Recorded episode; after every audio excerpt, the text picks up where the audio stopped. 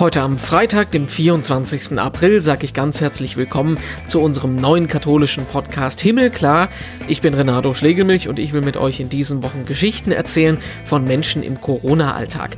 Heute ist das Tagesthemenchef Helge Fußt. Dass wir irgendwann mal gar nicht mehr senden können, wird hoffentlich nicht passieren. Tagesschau, Tagesthemen und Nachtmagazin schauen im Moment so viele Leute wie quasi noch nie zuvor. Wie hält man so eine Redaktion in Krisenzeiten am Laufen und welche Verantwortung hat der Journalismus in der Corona-Zeit. Darüber können wir gleich sprechen.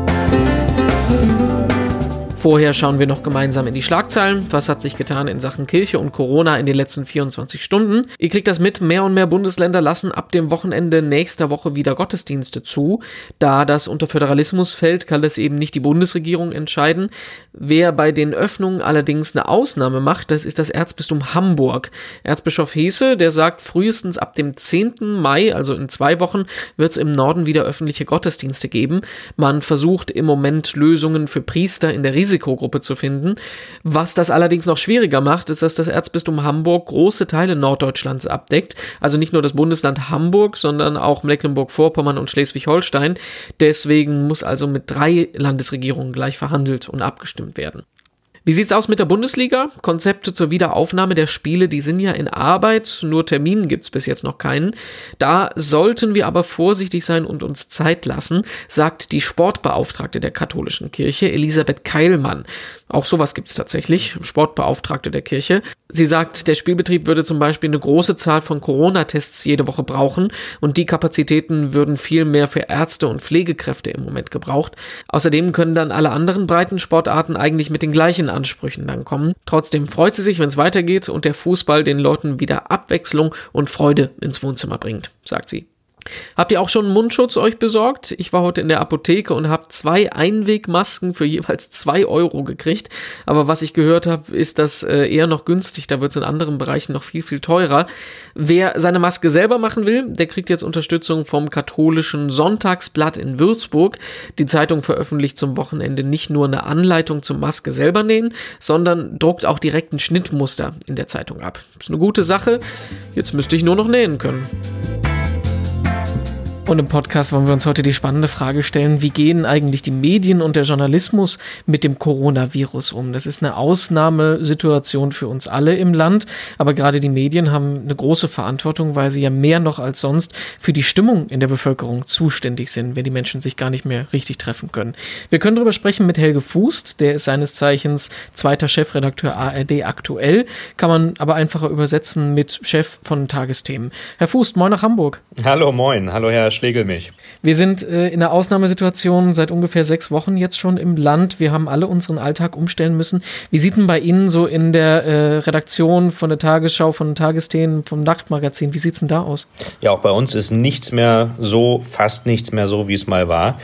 Wir haben in allen Bereichen für die Tagesschau, für die Tagesthemen, äh, genauso aber auch für den Online-Bereich und die verschiedenen Ausspielwege die Teams getrennt. Das heißt, wir haben mhm. sicherheitshalber an allen Stellen mindestens zwei Teams, zum Teil äh, für die Tagesschau sogar drei Teams, falls jemand sich infiziert an dem Coronavirus, damit äh, dann das andere Team übernehmen kann und wir nicht auf einmal nicht mehr senden können, weil alle in Quarantäne müssen. Also da haben wir uns ganz neu aufgestellt. Das ist für alle ganz anders, aber sichtbar zum Beispiel, äh, wenn Sie das sehen könnten bei uns, sind äh, Klebestreifen äh, sowie Absperrbänder auf dem Boden um die Arbeitsplätze herum in unserem Newsroom, in unserem Nachrichtenhaus hier. Das ist was, das hätten wir uns alle vorher nicht vorstellen können, dass wir ähm, solche Absperrungen haben, dass wir durchsichtige Plastikwände haben, zum Beispiel in der Regie, also neben dem Studio, da wo die Sendung gefahren wird. Das sind alles Sachen, die wir innerhalb von wenigen Tagen organisieren mussten äh, um uns alle hier zu schützen. Wie sieht es so im Studio selber aus? Also ist da außer den Moderatoren da noch jemand drin? Also im Studio ist es so zum Beispiel so, dass wir keine Gäste mehr von extern haben. Sonst haben wir mhm. versucht, immer auch Gesprächspartner in das Studio zu holen. So führt man am besten natürlich Gespräche, wenn man sich in die Augen gucken kann äh, und, und wenn man nah beieinander steht. Das geht jetzt alles nicht mehr. Das heißt, normalerweise ist nur ein Moderator oder eine Moderatorin oder Sprecher bei der Tagesschau im Studio. Das Maximale sind zwei Leute bei den Tagesthemen abends, wenn äh, Ingo Zamperoni oder Karen Mioska im Studio steht und dann noch eine Sprecherin oder Sprecher für den Nachrichtenblock. Ähm, das ist aber das Maximale und die stehen da mit großem Abstand. Also im Studio selbst geht das. Und bei den Reportern draußen gibt es dann den Plastiküberzug übers Mikro. Ja, genau. Der ist schnell bekannt geworden. Da haben wir auch viele Zuschriften von Zuschauern bekommen, die das beobachtet haben. Ähm, klar, an allen Stellen müssen wir gucken, dass wir ja, den Abstand einhalten, dass wir dass die Sicherheit äh, klappt, dass äh, wir die Gesundheit sowohl der Mitarbeiter und der Reporter draußen ähm, äh, erhalten, als auch, dass wir die Leute, mit denen wir sprechen, ähm, äh, nicht hm. gefährden. Mhm. Und deswegen werden viele Interviews draußen gemacht. Alle natürlich mit dem Abstand. Äh, und äh, am schwierigsten ist es aber für viele der Auslandskorrespondenten, die beispielsweise in New York oder auch in London sind wo wir eben ja die Bilder sehen aus den Städten und wie schwierig die Lage dort ist. Für die ist es sehr schwer geworden, wirklich rauszugehen und Geschichten zu drehen. Das ist in Deutschland noch etwas einfacher, zwar mit vielen Vorkehrungen, aber es ist grundsätzlich für uns möglich, Geschichten zu drehen. Da stellt sich dann ja im Prinzip schon die größere Frage, ähm, drängt sich regelrecht auf, kann man überhaupt noch richtigen Journalismus machen, wenn man nicht mehr rausgehen kann und den Menschen nicht mehr begegnen kann? Ne? Ja, richtigen Journalismus kann man auf jeden Fall machen, weil dazu brauchen wir Informationen, Fakten, die wir hinterfragen können. Das ist unsere tägliche Aufgabe. Das kriegen wir hin. Aber es ist völlig richtig, alle Korrespondenten, alle Reporter, jeder Journalist hat natürlich im Blut, dass man rausgehen will, dass man selber Geschichten erleben will, dass man die Menschen treffen will und dann eine Geschichte darüber erzählt und diese Geschichte abbildet. Das geht im Moment eingeschränkt, geht an vielen Stellen noch. Wir zeigen zum Beispiel bei den Tagesthemen in der Serie äh, Heldinnen und Helden des Alltags jeden Abend eine Person, die es gerade nicht einfach hat äh, in dem eigenen Job und trotzdem aber unsere Gesellschaft gerade zusammenhält, einen wichtigen Beitrag leistet in dieser Krise und da gehen wir ja auch hin, treffen diese Personen, aber eben mit dem nötigen Abstand. Das ist auch ein ganz wichtiger Punkt ähm, oder eine ganz wichtige Frage, positive Akzente zu setzen. Also in vielen Redaktionen wird jetzt diskutiert, wie viel Corona kann man machen, wie viel Corona ist zu viel. Was, was ist da so Ihre Richtlinie? Genau, wir haben auch immer wieder positive Beispiele natürlich. Es gibt ja genug zum Glück kreative Ideen, wie die Leute mit der Krise umgehen. Und wir zeigen aber, ähm, wir, wir, haben ja jeden Tag viel zu Corona seit inzwischen ja, mindestens sieben Wochen. Hm. Und ähm, ich glaube, im Rückblick können wir aber klar sagen, dass es richtig war, Corona so viel im Programm zu haben. Es war bei Wochen fast monothematisch. Inzwischen tauchen auch wieder vermehrt andere Themen auf. Aber die Nachfrage war da. Das sehen wir, äh, nachdem die letzten Jahre immer wieder darüber diskutiert wurde, dass das Lagerfeuer Fernsehen erlischt, dass es das gar nicht mehr gibt. Äh, es ist jetzt da und es ist so groß wie seit vielen Jahrzehnten nicht. Mhm. Das sehen wir vor allem abends bei der Tagesschau, bei den Tagesthemen, in den ARD-Extrasendungen, die wir zu Corona bieten. Da waren im März beispielsweise, in der zweiten Märzhälfte, abends durchschnittlich 16 Millionen Zuschauerinnen und Zuschauer bei der Tagesschau um 20 Uhr dabei. Klassisch über das Fernsehen. Hinzu kommen die anderen Ausspielwege über YouTube und so weiter, wo die Sendung auch verbreitet wird. Das sind riesige Zahlen, die es seit Jahrzehnten so nicht gab. Also das Lagerfeuer Fernsehen brennt so stark wie noch nie. Was habe ich gelesen? Die acht der zehn erfolgreichsten Tagesschau-Sendungen kommen aus dem letzten Monat, irgendwie sowas? Ganz genau, wenn man zurückschaut, seit 1992, seitdem werden die Quoten so, wie das heute auch üblich ist, wie wir das kennen, gemessen. Seitdem kommen tatsächlich acht der zehn meistgesehenen Tagesschau-Ausgaben aus den vergangenen Wochen, aus dieser Corona-Zeit. Mhm. Damit sieht man auch, bei allen Breaking News-Lagen, die es in den letzten Jahrzehnten immer wieder gab, wo dann mal ein, zwei Tage viele Menschen, die äh, Nachrichtensendungen eingeschaltet haben, so etwas wie jetzt über eine so lange Zeit äh, praktisch jeden Tag Ausnahmezustand und dass die Menschen sich versammeln um die Fernseher und das Bedürfnis haben, eine ruhige, sachliche Einordnung zu bekommen von uns, äh, vom öffentlich-rechtlichen Fernsehen auch vor allem, das gab es so noch nie. Ist natürlich, bringt natürlich auch eine riesige Verantwortung mit sich. Ne? Sie sind ja die Informierer des Volkes, kann man eigentlich fast schon sagen. Was ist denn, also der Super-GAU, der gefühlte Super-GAU wäre ja, dass Sie selber in der Redaktion dicht machen müssen. Also rechnet man, also hat man Notfallpläne für den Fall, dass es keine Tagesschau mehr geben kann? Ja, wir sehen es absolut als unsere Pflicht an, dass wir alles dafür tun müssen, dass wir so lang wie möglich in dieser Zeit senden können. Also auch wenn wir positive Fälle hier im Haus haben, wenn sich Kolleginnen und Kollegen an Corona infizieren. Wir hatten noch keinen positiven Fall, aber mhm. eines Tages wird das natürlich kommen. Und äh, dafür sind wir aber gut aufgestellt. Das ist nicht einfach für uns hier im Haus, weil äh, wir uns eben ganz neu aufstellen mussten und in verschiedene Teams einteilen mussten. Äh, die Kolleginnen und Kollegen machen da aber eine großartige Arbeit, sowieso die Sendung äh, im Moment, aber eben auch, dass sie ganz flexibel, wie es irgendwie nur geht, sich anpassen an diese Situation, damit wir die Sendung hinbekommen können.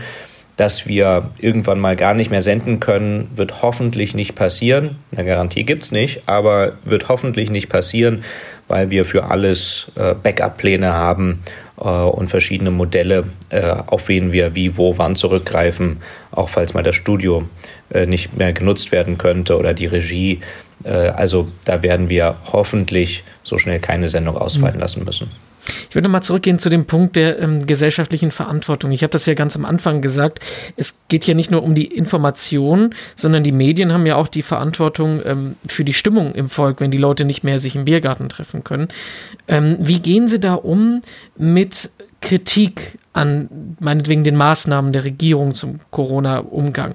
Wie Sie sagen ja als Tagesthemen zum Beispiel, äh, Sie wollen möglichst breites Meinungsspektrum abdecken, aber hat man nicht auch irgendwie die Verantwortung noch, ähm, das Volk nicht in Panik zu bringen, wenn man da jetzt meinetwegen zu viel Kritik oder Verschwörungstheorien Platz gibt?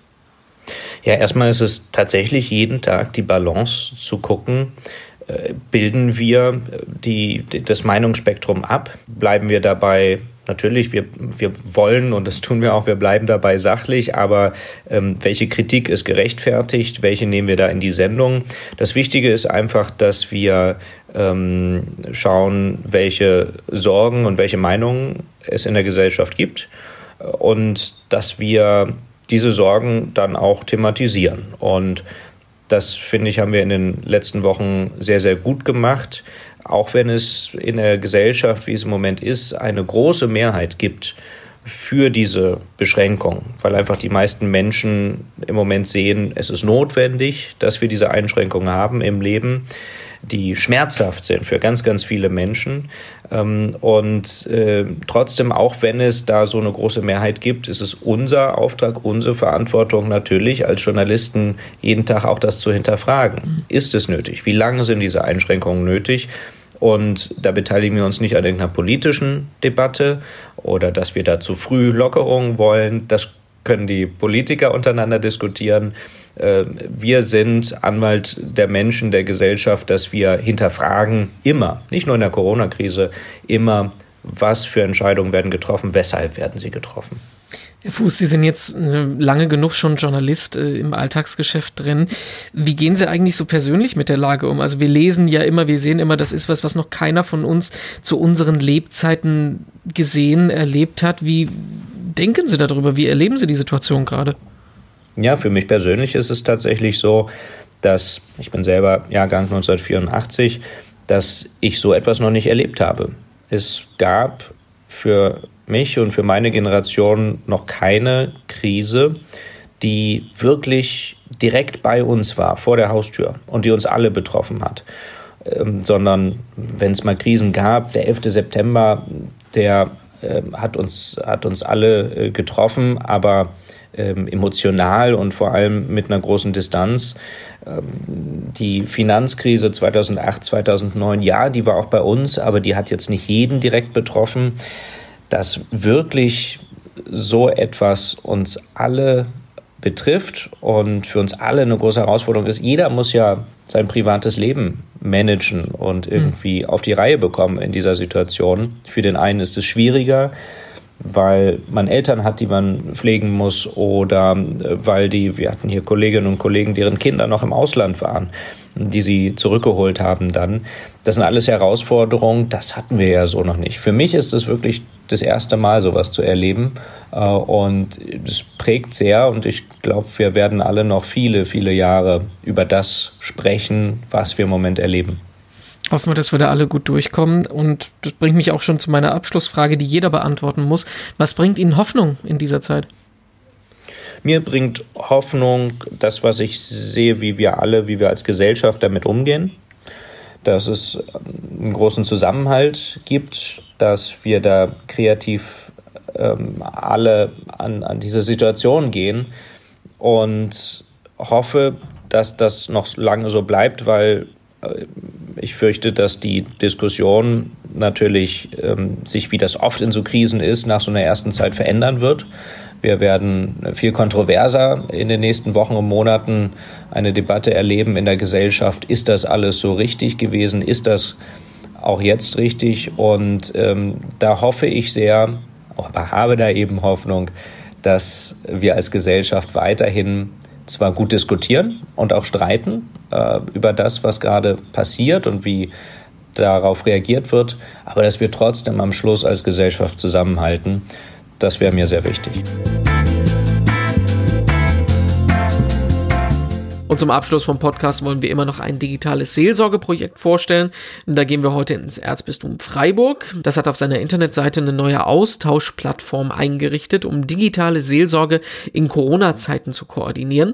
Da gibt es einerseits offizielle Infos zum Bistum, zum Thema Trauerarbeit zum Beispiel, für die Kommunionkinder, aber auch zur Frage, wie der Pfarrgemeinderat sich am besten jetzt digital vernetzen und austauschen kann. Es gibt aber auch konkrete Beispiele, die die Aktiven in den Gemeinden dort selber anbieten und vorstellen. Und die Infos, die sind echt was wert, auch wenn man nicht rund um Freiburg lebt. Der Link ist ein bisschen zu lang, aber googelt einfach mal Erzbistum Freiburg, Seelsorge, Corona, dann kommt das gleich als erstes Ergebnis.